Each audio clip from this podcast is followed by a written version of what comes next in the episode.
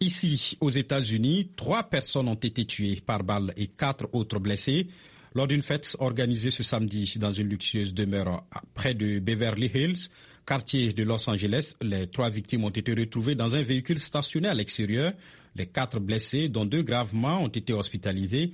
Les enquêteurs pensent qu'un rassemblement a eu lieu dans ce quartier, mais n'en connaissent pas encore la nature.